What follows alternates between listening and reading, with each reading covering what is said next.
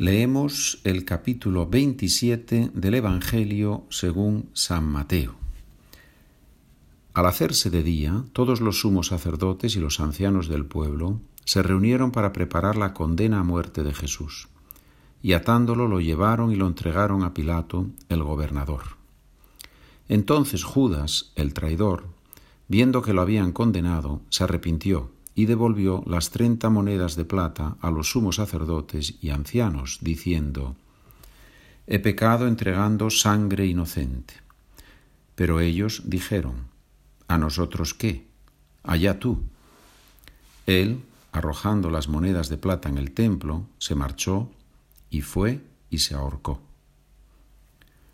Los sacerdotes, recogiendo las monedas de plata, dijeron, no es lícito echarlas en el arca de las ofrendas porque son precio de sangre.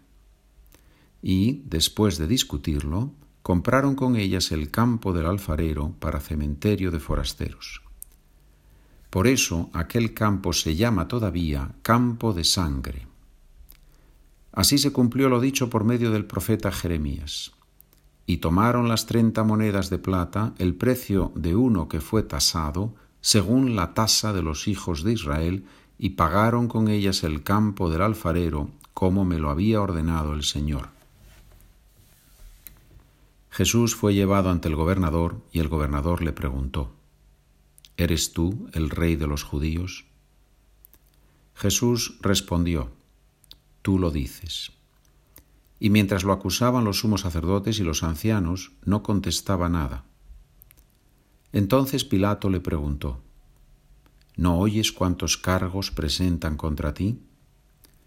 Como no contestaba a ninguna pregunta, el gobernador estaba muy extrañado. Por la fiesta, el gobernador solía liberar un preso, el que la gente quisiera. Tenía entonces un preso famoso, llamado Barrabás. Cuando la gente acudió, dijo Pilato, ¿A quién queréis que os suelte? ¿A Barrabás o a Jesús, a quien llaman el Mesías? Pues sabía que se lo habían entregado por envidia. Y mientras estaba sentado en el tribunal, su mujer le mandó a decir, No te metas con ese justo, porque esta noche he sufrido mucho soñando con él. Pero los sumos sacerdotes y los ancianos convencieron a la gente para que pidieran la libertad de Barrabás y la muerte de Jesús.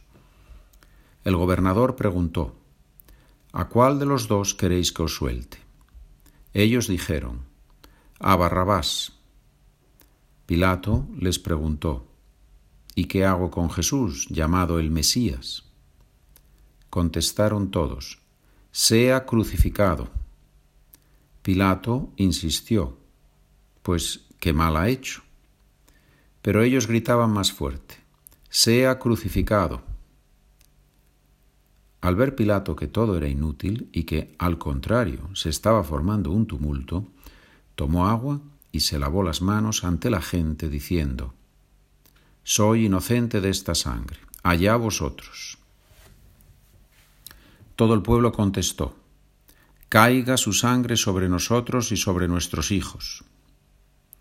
Entonces le soltó a Barrabás, y a Jesús, después de azotarlo, lo entregó para que lo crucificaran. Entonces los soldados del gobernador se llevaron a Jesús al pretorio y reunieron alrededor de él a toda la cohorte. Lo desnudaron y le pusieron un manto de color púrpura, y trenzando una corona de espinas se la ciñeron a la cabeza y le pusieron una caña en la mano derecha. Y doblando ante él la rodilla, se burlaban de él, diciendo, Salve, rey de los judíos. Luego le escupían, le quitaban la caña y le golpeaban con ella la cabeza. Y terminada la burla, le quitaron el manto, le pusieron su ropa y lo llevaron a crucificar. Al salir encontraron a un hombre de Cirene llamado Simón y lo forzaron a llevar su cruz. Cuando llegaron al lugar llamado Gólgota, que quiere decir lugar de la calavera, le dieron a beber vino mezclado con hiel. Él lo probó, pero no quiso beberlo. Después de crucificarlo, se repartieron su ropa echando las suertes y luego se sentaron a custodiarlo. encima de la cabeza colocaron un letrero con la acusación, Este es Jesús, el rey de los judíos. Crucificaron con él a dos bandidos, uno a la derecha y otro a la izquierda. Los que pasaban lo injuriaban y meneando la cabeza decían, Tú que destruyes el templo y lo reconstruyes en tres días, sálvate a ti mismo. Si eres hijo de Dios, baja de la cruz. Igualmente los sumos sacerdotes con los escribas y los ancianos se burlaban también diciendo, A otros ha salvado y él no se puede salvar. Es el rey de Israel, que baje ahora de la cruz y le creeremos. Confió en Dios, que lo libre si es que lo ama, pues dijo, Soy hijo de Dios. De la misma manera los bandidos que estaban crucificados con él lo insultaban. Desde la hora sexta hasta la hora nona vinieron tinieblas sobre toda la tierra. A la hora nona Jesús gritó con voz potente, Elí, Elí, lema sabactaní, es decir, Dios mío, Dios mío, ¿por qué me has abandonado? Al oírlo algunos de los que estaban allí dijeron, está llamando a Elías.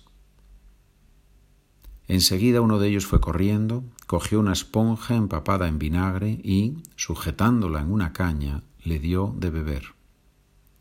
Los demás decían, Déjalo, a ver si viene Elías a salvarlo. Jesús, gritando de nuevo con voz potente, exhaló el espíritu.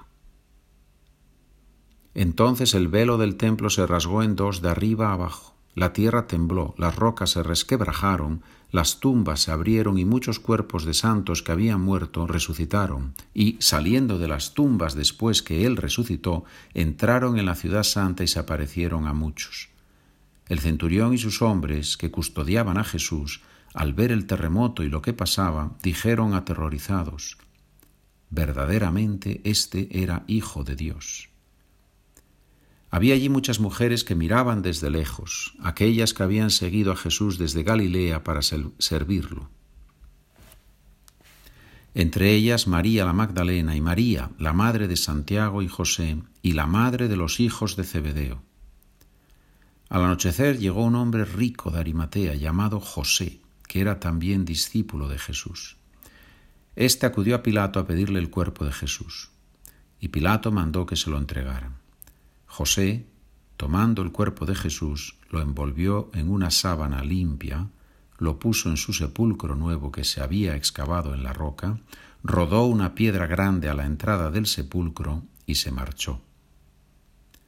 María la Magdalena y la otra María se quedaron allí sentadas enfrente del sepulcro.